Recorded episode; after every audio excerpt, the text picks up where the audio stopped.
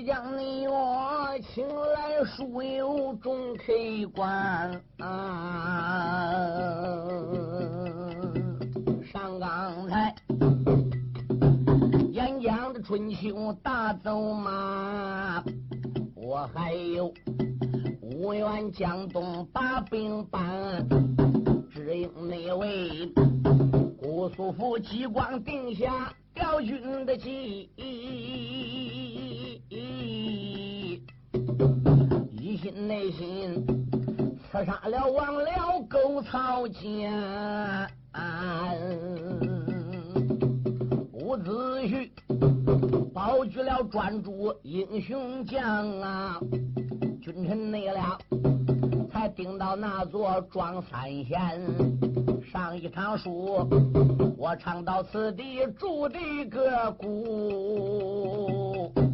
你让那我翻去了上车看下篇。上回书说到激光和伍子胥到达了三贤庄，准备把义士专诸给聘请出来。能协助激光消灭王僚，振兴无辜，好复辟激江的江山。这时候，伍子胥把二王爷激光领到了专诸门口。二王爷在山木一看，专诸家里呀也很贫寒呐。门口这个院墙是个竹篱笆子架起来的，院落里打扫的很干净，两间小偏屋草屋。就看是三间草堂屋，坐北面向南呐。这时候，二爷伍子胥刚刚进天清院，他就对着屋里边喊了：“二弟在家没有？二弟专诸在家吗？也该巧，专诸在吴县城里边卖鱼做生意，刚刚才回到家里边不久，给母亲磕过了头，请过了安，这就来到外边一看看，喊他的人不是别人。”怎么样？是他的哥哥武元。顺着竹篱笆的墙、山木朝外边观看，可了不得。墙外边啊，还拴着两匹高头大马嘞。伍子胥的身边来了一个人啊。二王继光这一次来是微服化妆出来的，因此头上边也没戴什么王帽，身上边呢也没穿什么王袍，衣服呢也就跟平常的人穿的一样。因此，专诸也没认为伍子胥今天领着二王爷激光来，连忙里怎么样，就来到武元跟前一抱拳：“安哥有失远迎，还喊了。贤弟自家人不必客气。二哥，这一位是哦。”武元说到屋里再学吧。这时候把二王激光请到屋里边了，还没有坐下，伍子胥都介绍了。不瞒二弟说，这就是当年吴国。保着这了，带着这了兵马赶往山西临潼山，去护秦国的斗宝大费。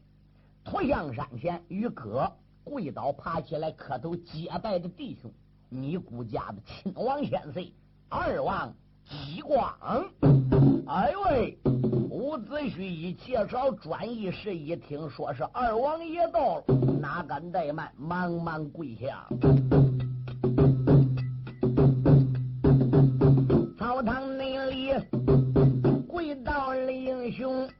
关注，怎的那声？二王爷不知听清楚。今个那天，我不知王爷龙驾到，罪该的万死也该诛。二王的激光忙伸手拉住了专主他的衣服，屋子内虚迈步顶到房屋里呀，不用为的双膝扎跪真背母，背母娘在上儿在下呀，孩儿内我给你磕头进了个屋，老背母看到了侄儿伍子胥。没总的讲话笑夫妇，我的好孩子，勉力平身。我怎么听你弟弟专主在外边啊？什么给什么王爷磕头不磕头的？好孩子，俺家里边一贫如洗啊！你怎么想念把王爷往俺家领着呢？王爷乃皇亲贵族啊！你往俺这家里边个能称下王爷吗？嗯。当时伍子胥就说：“北母娘，这一位王爷可与一般的王爷不同，他平易近人，素性耿直。朝中的一般文武大臣没有不敬仰这位王爷的。哎，我说二王爷啊，什么事？既然我和你当年在土象山是跪倒爬起来的弟兄，我看二王爷也就来到房屋之中，与我贝母见上一面吧。”二王爷激光在什么时候都能拽牌子，来到三贤庄这一回目的是聘请专主。激光想这个牌子就不能拽了。话再说回来，专主跟武元是仁兄弟，我跟武元也是跪倒爬起来的，既跟伍子胥有交在先，因亲而亲，因朋而朋。他的背母也就是我的背母，他就不叫啊，我也得进去见见老人家。老贝母坐在床上，一听这话，哪敢怠慢，喊道一声：“吴元儿，不必客气。王爷驾到，老身没有远迎，就已经失礼了。哪能叫王爷往我这个屋里来？你看人哪里乱七八糟的？”这个时候，吴元就说：“贝母，你不要介意啊，这一位王爷跟我交情深厚，关系特殊。”我们是跪倒爬起来的弟兄啊，你还客气干什么的呢？二王激光进来，再一看看，果然跟伍子胥说的不错。怎么的？专诸的母亲两眼失明啊！当时候怎么样？激光啊，连忙里过来见礼。老夫人也看不见，哈，喊道一声：“二王爷，我给你跪下施礼。”打床上边就要下来。伍子胥连忙站起来安慰，口尊道一声：“贝母。”不必如此啊！我们呢就上外边去拉呱去了。列位听清，当时候他们君臣两个人退出了房屋，就来到草堂之中。专主早已把茶给沏好了，喊道一声：“夫人呐，他老婆过来，什么事？孩子他爹。现在你抓紧办几个菜。二王爷到俺家了。”好，这一次我二哥也来了，我们呢好好在家里边呢谈谈心，拉拉呱，好吧？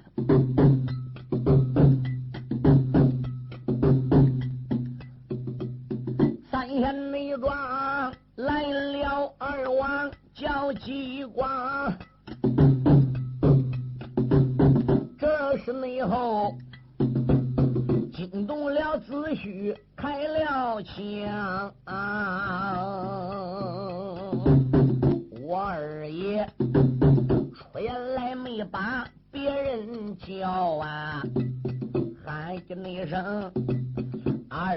不知听端详，相当内出王了贼带剑入宫欺天子。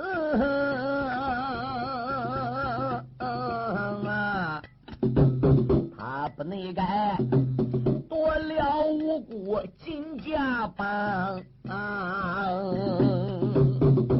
我二弟跨海征东够九载呀，回京时差一点被斩见阎王，若不是老皇后银龙宝殿保得本，二王内。今天也难进三贤的庄，他听说我与贤弟交情厚啊，特地来来来给我背母问问安康，屋子内去。是的，这般朝下人呐。这时内后，英雄专诸开了个枪！二哥，今天你把二王爷的龙驾能请到三贤庄，能请到我专诸家里边，可以说呢，我这个草堂啊也是蓬荜生辉啊。这个时候怎么样？他的家属就把几个菜呀给绊着，往堂屋里边个端。专诸慌慌忙忙怎么样？也就抱来了一坛子的酒，因为他天天卖酒，自己到湖里边逮鱼，鱼逮来家之后，自己熬好了卖。专诸熬的一手好鱼，哎，特别有口味。只要你上他个摊子上吃过一次鱼了，保管你只要赶集上街到吴县城，你还得去吃第二次。哦，吃这一会儿香，那一会三会儿一吃，你是会上瘾不可。所以专诸对于熬鱼可以说是头一把手，里边有专一门的功能啊。家里边不断鱼，家里不断酒啊。专诸这个时候怎么样？就拿来了几个碗，君臣三个人呢，怎么样？就在和这一边喝酒一边谈心。当时候怎么样？二王爷激光啊，就说了。专一事什么事？今天我和二哥五元来到你三贤庄上，是有意结识你这一位朋友。人说要访忠良将，必登孝子门，这是点滴不差。通过二皇兄向我的介绍，我已经完全了解专一事你这个人的性格，使我专注出自于内心。我佩服专一师，我也想和专一师结为知心的朋友。不知专一师可能看得起本王？哎呦呦！专主说：“二王爷，你太客气了。我是一个乡下的白玉人，我是一个乡村里边的种地人。你是堂堂的归家王爷，亲王千岁，皇亲贵族，我哪能高攀上二王爷你呢？”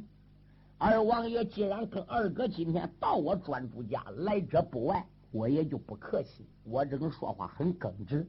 二王爷既然谈出来要跟我专诸这样粗人结为朋友，那我专诸自然是高兴喽。二哥因亲而亲，因朋而朋嘛。我愿说那是自然喽。可是我想跟专一时，今天就在你家的草堂里边个，对，我们两个人缺个鞋底儿。拜成仁兄弟，不知道专一是意下如何呢？专诸说：“二王爷，这万万使不得，使不得啊！啊，因为你初次来到我家，你还不完全了解我专诸这个人性格。我这个人是个点火斗着火冒三呐，有话必说的人啊。万一今后有不到之处，二王爷必有后悔之日。”人有不认识到认识，有认识到相处。二王爷，我们相处一段时间，你要认为我只专注这个人果然对你的脾气、对你的口味，那时候怎么样？我俩再结拜也还不迟啊。吴元说道一声：“二弟啊，二王爷既然有心跟我一块来到了三贤庄，你呢也就不要推辞了。堂堂顾家王爷要跟你结拜，对于你的性格。”也虽说不能完全了解，通过二哥我在当阳介绍啊，二王爷对你也掌握了一多半。如果你要愿意的话，是来，现在我们君臣三个人就重新的再来拿一炷香，你看怎么样呢？吴元也在里边个说了，专诸就没有办法了。哎，叫家属取来了香香炉，他们三个人朝北磕头。就拜成了金兰好友，这样一许年跟伍子胥还是老大，哎，二王继光比专诸呢又大那么几岁啊，这一会儿呢二王就成了老二，专诸呢就成了老三了。伍子胥当初跟二王结拜，后来跟专诸结拜，这一会儿三个人在一起结拜啊，老大、老二、老三已经排好了。专诸呢当时想替药离带一炷香。可是药离又不在场，这个人呢天生的傲骨，常年不在家，一年到头在外边游失，所以专诸呢也就没好意思。再加上呢，他和二王激光是初次见面，又怎么好替别人带一炷香呢？总之，专诸心里永远是装着要离的。哦，弟兄仨合称为三贤，老大又不在了，老三常年不在家，有什么事专主能想不到要离吗？好，谁知道他们这君臣三个人结拜过了，赌过咒，发过誓，正好专主的儿子专一打外边游玩都回来家。俺爹儿我回来了。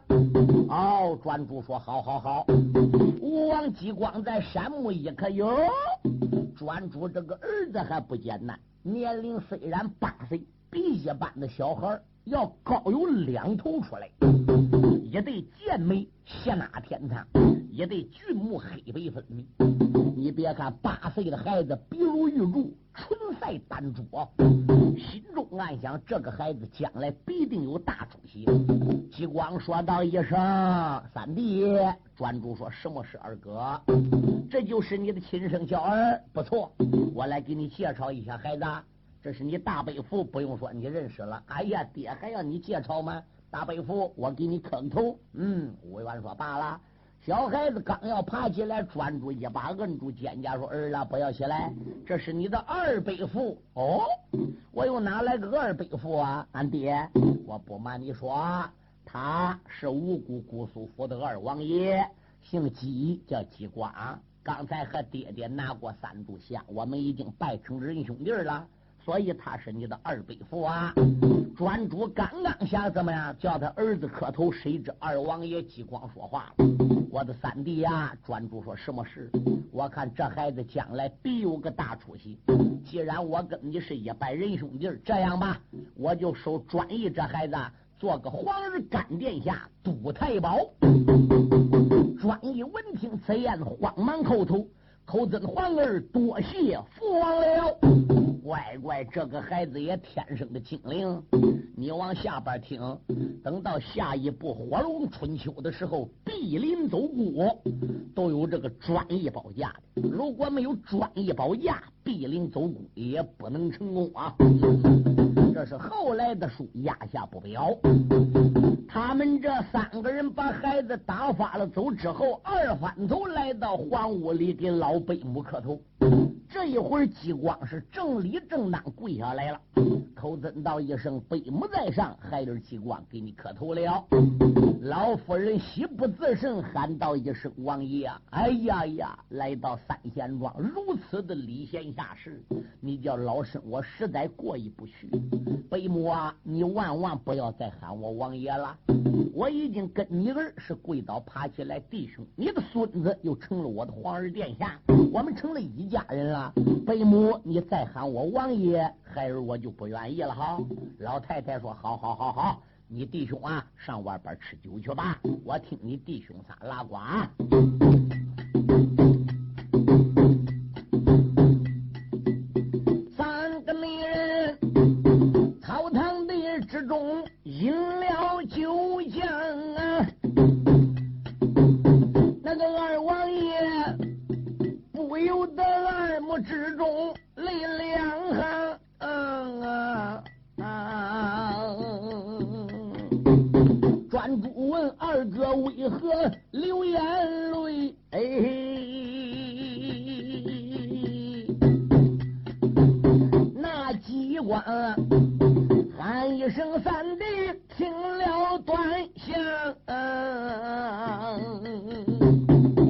当那年，带父王灵通高山去斗宝，我负心，一场的大病背在身上，贼忘了带剑的入宫欺天子，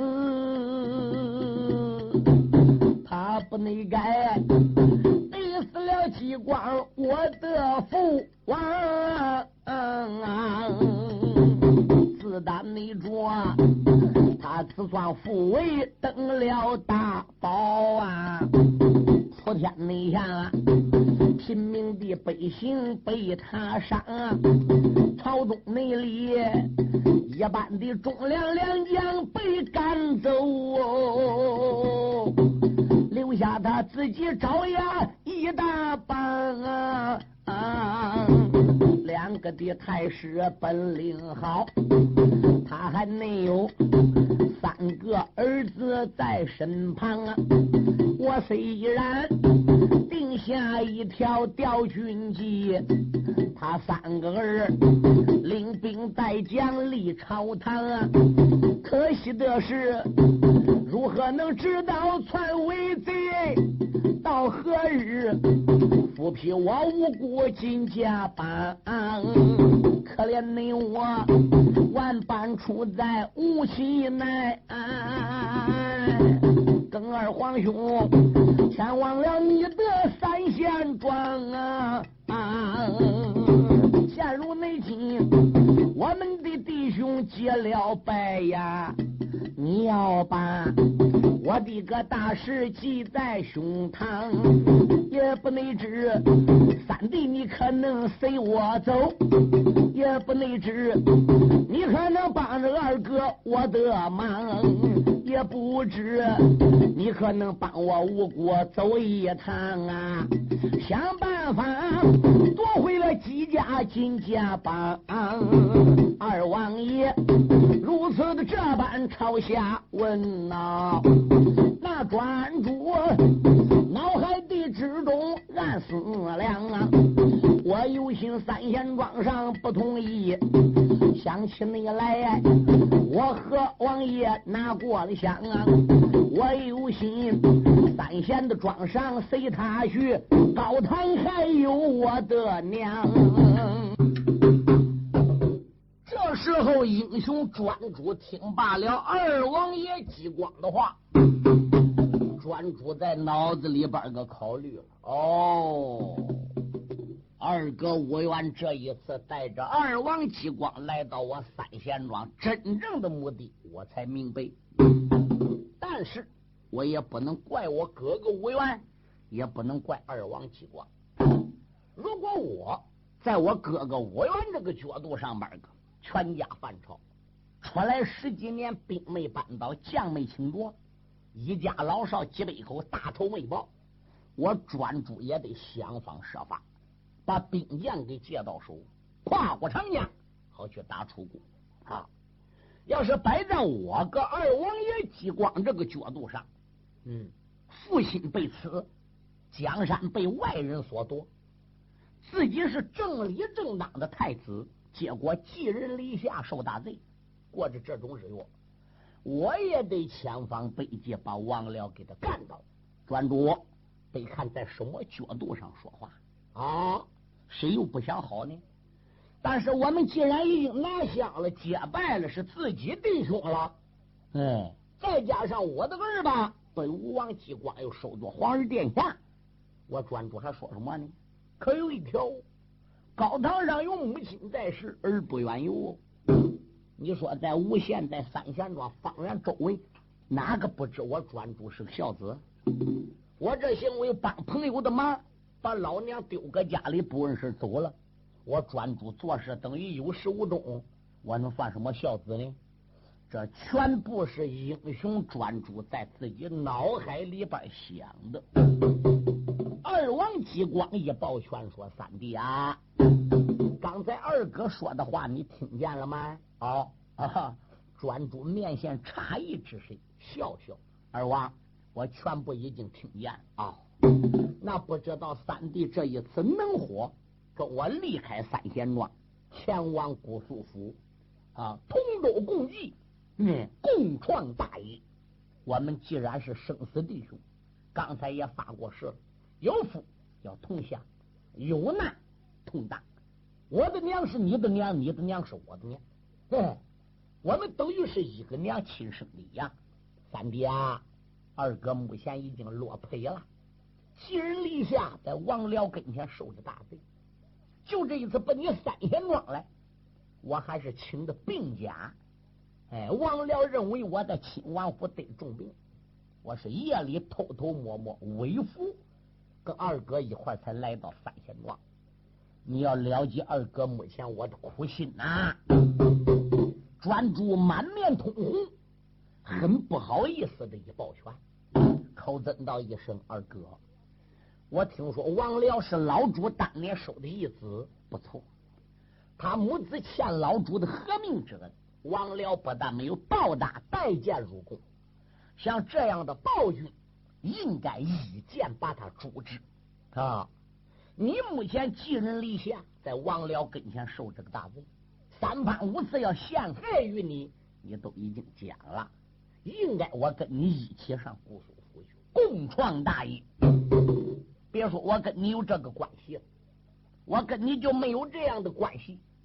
只要有正理正当的有道明君想除掉王僚这个暴君，一呼百应，我也应该挺身上前，有理出理，有财出财。可是话再说回来，目前三弟我的处境，我不能跟你一起上姑苏府去。哦，吴王吉光说：“为什么呢？三弟，因为我还有母亲在堂。哎，老人家呢，双目又已经失明。不谈到打仗这一点，专注我不欣赏。就是说，俺娘也不费伤心。谈到说打仗的这一点事我专注难过。”我母亲就更伤心了。你知道我母亲的双眼是怎么瞎的吧？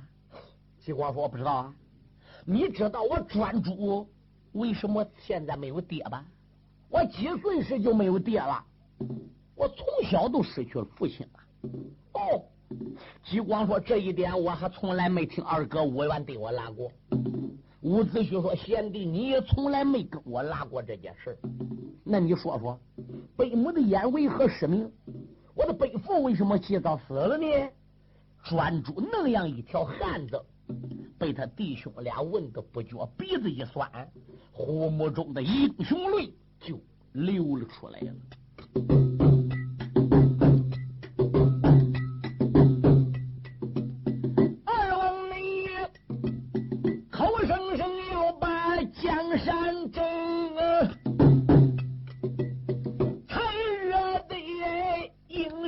转珠落了泪，哼！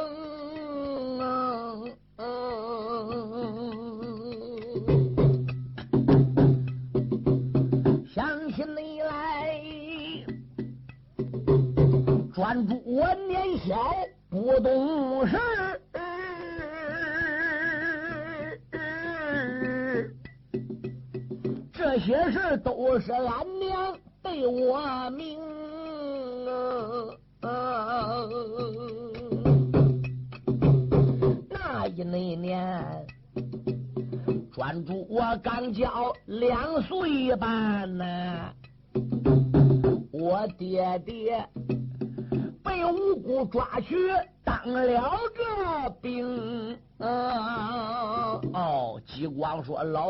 是被抓去当壮丁的，不错。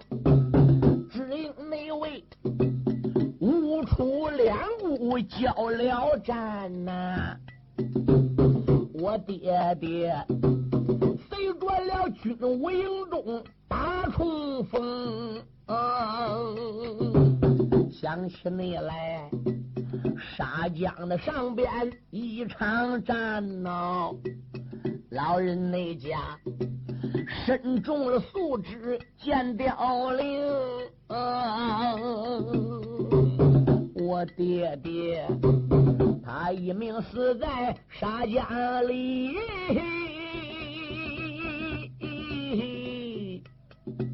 人死后没落一条死尸灵，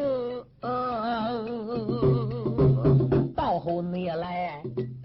孤家差人来送信呐，我的娘，怀抱我专诸放了悲声。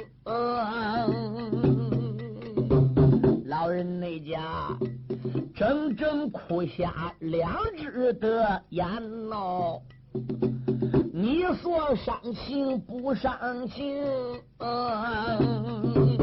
有专诸如此的这般朝下讲，二王你坐在了酒席眼前，把头来坑。专诸说：“二王爷啊，战争是残酷的啊，打起仗来，两国的百姓都要受到生灵涂炭，都要受到牵连。要有好元帅，要有好军官，这个小兵还能死少一点。有的人做官，有的人当元帅，有的人做总兵，他光知道用兵，可他不知道爱兵，遇不到好指挥官，这军务营中的小兵就倒霉了。那不知得多少兵将死在两军沙场。所以谈到打仗这一点，谈到争天下这一点。不由得使我专注寒心。我两三岁就失去了爹，乱箭分尸，死尸沉于沙江。嗯，顶今天顾家对我专注家有什么补贴？我爹爹战死沙场，死于沙江之中。到今天，顾家对俺娘有什么照顾？嗯，所以目前来说，我专注呢，必须得在家里好好孝敬俺娘。哎，二王。至于说王辽篡夺了无辜的江山，你现在叫我跟你洗起手来共创大业，我专注呢是心有余而力不足。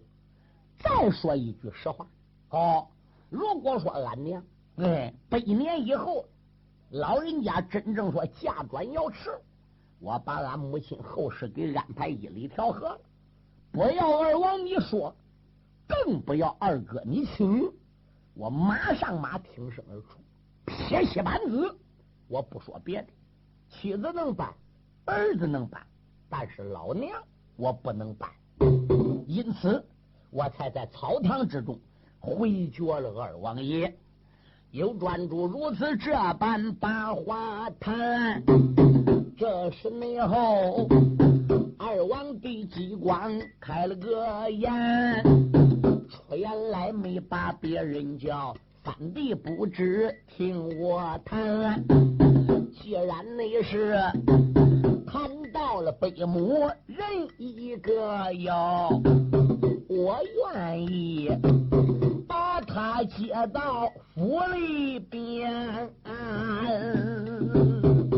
人那家，我把他接到亲王府啊。当做那了，我的亲娘一样办，将弟妹还有专一全接走啊！咱大家吃穿住食在一边，二王内如此的这般往下讲，有专注。茫茫草堂又抱拳，二王爷，因为我们娘嘛，在三贤庄上过着这个清贫的日子，也已经习惯了。说不定俺母亲要在家里边还能多过一段时间，到二王爷的亲王府里边那么一受拘束，说不定要不长时间呢，老人家当不了还能就升天了。因此呢，此地呢。已经算过习惯了，几十年下来了。二王爷，你呢就不必要多说了。后五天专注，我只要有时间，我保险为二王爷效力。有人说伍子胥怎么都没插言的呢？伍子胥不好插言，哎，特别专注。刚才谈到他父亲沙江一战和楚国交兵，怎么样？死在沙江之中，连死尸没有。伍员就更不好开口。他意味着什么呢？专注去了，将来后果是什么？专注不去了，人一家老少三代搁家里过好好的，我伍子胥搁当中插言不大好啊。嗯，所以伍子胥没有法插这个话呀。谁知就在他们军臣搁草堂拉呱，这东头房屋里边早已惊动了老太太，拉的什么瓜，老太太都听着。专诸是如何回答激光的？老太太也听见。老夫人想喽，想什么呢？我丈夫早年死在沙江，曾记得孩儿那回才不到三岁呀，我都失去了丈夫，守寡练贫这几十年。那个时候我一赌气都想自尽，我一赌气就想随丈夫一起走的。无奈我跟前还看个眼珠子。可是现在呢，专主说不但成人了，三十几岁，连我个小孙子专一今年都已经八岁了。哦，我现在要爬起来走了，这世上吧，还有什么值得我留恋的呢？还有什么事情值得我教着呢？啊，儿媳妇又孝顺，在她的丈夫在我专主跟前又贤惠啊，那可以说能撑得起俺家里边的贤妻良母了。孙子有孙子了啊，儿子把个三贤庄周围又是著名大孝子。我看呐，我不如及早走儿吧。我不如去追我的丈夫去吧。我现在死了，对起儿子，对起孙子，对起儿媳妇，我也对起早年间死了我自己的丈夫。这一家人闹闹好好，我给他拉不出来了。我现在无焦无虑了。嗯，你说我这个老姑家子有我喝，我能喝多少年？有我过，我又能过多少天？我脸前还能有多长的路吗？对不对？话再说回来。王辽这个大暴君，自打他登基，嗯，他多加了老百姓的税收，无辜的老百姓怨声载道，可怜大家是敢怒不敢言。忠良良将被赶出朝，他听信谗言，苦害忠良。拿起来姓姬家正子正孙、正直正业的二王爷姬光，没捞到继位，江山竟能叫王辽给篡去。难得二王爷姬光有灭辽的雄心，难得姬光有复辟江山的雄心，难得他想着爹爹死在王辽之手，他还要出来报仇，这就很难得。这是第一点。第二点，姬光有这种胆量不简单，原因在哪里？王辽本身是马上皇帝，武艺高强，天下无敌。嗯，他这三个儿子三只虎。东西宫娘娘会武术，两宫老太师也是马上的战将，都拿起王辽目前有那么大的实力，激光照样想插手砍王辽。我认为呀，难得又难得啊！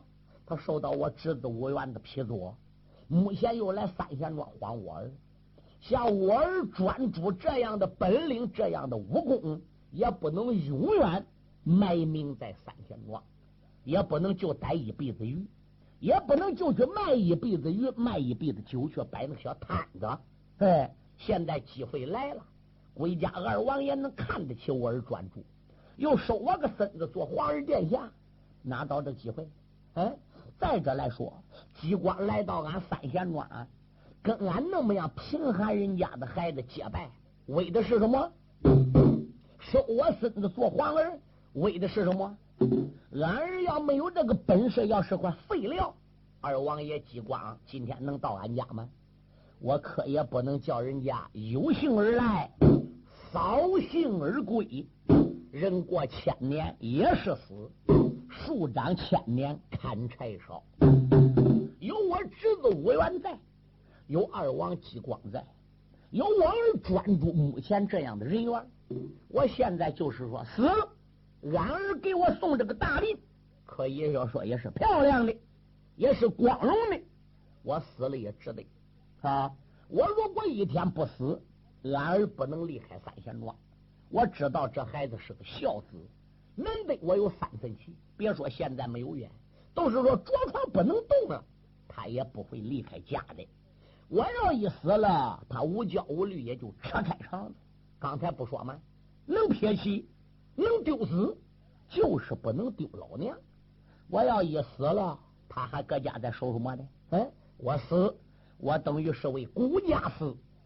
我死，我是为了叫我儿和二王爷共创大业，将来在历史上也能落下美名，也能传于万古。我死的气索了，我死的比泰山还重。老人家想到了这里。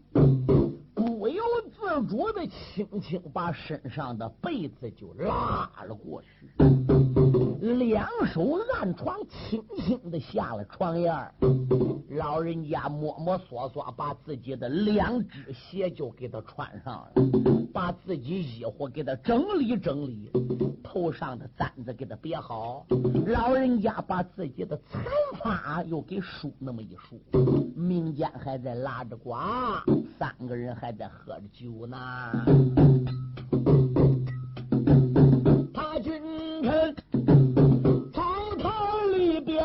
说的话呀，房屋里哪有太太听得真。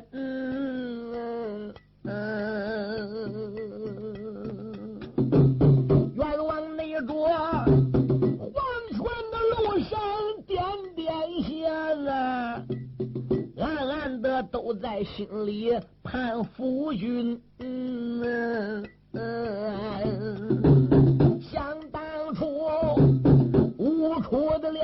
我一场战呐，为江山。实在了沙江江当心，那是内后，我想一命随你去的，还有那两生三岁一条的根。现如内今，小孙儿专一够八岁呀，这个三贤庄没了像二王龙家。进了个村，我决定一命死在三仙寨呀，叫我儿专主好脱身。嗯到日内里能杀了王了无道的主，但也能。落下美名万古村，想到了此，不由得惨目流下泪。临死前，老人家笑容也伤心。人怕死，鬼怕拖。老人家虽然为了叫儿子能扯开肠子出去保几光，不由得心里也是一阵悲伤啊。心里虽然悲伤，惨目虽然流泪，可老人家的面目上边还现出了一丝的笑容。当然，这种笑乃是一种苦笑，这种笑是一种。无其奈的笑，老人家摸到自己床头这个东山墙，然后这个身形往西退，往西退，退到一定的距离，老人家感觉可以不往后退了。本来一般人怕死都是撩衣蒙面，他这个眼本来就看不见什么，也不至于再把衣服撩起来去蒙着脑袋喽。老人家就有多少劲。就十多少劲，两脚一带劲身子往前跑，头对东山墙上，砰！这一下整整撞死在东边的黄屋里边，脑子都疼了，啊啦一声惨叫，石雀都倒下了。五元激光对专诸君臣三个人在草堂里正喝酒，党中央只是架着的巴掌子，没注意屋里的事儿。这猛然一听环屋里砰楞一声，不知咋回事三个人陡然都站起身形，窜到环屋里，再一看专诸往后边一仰吧，哦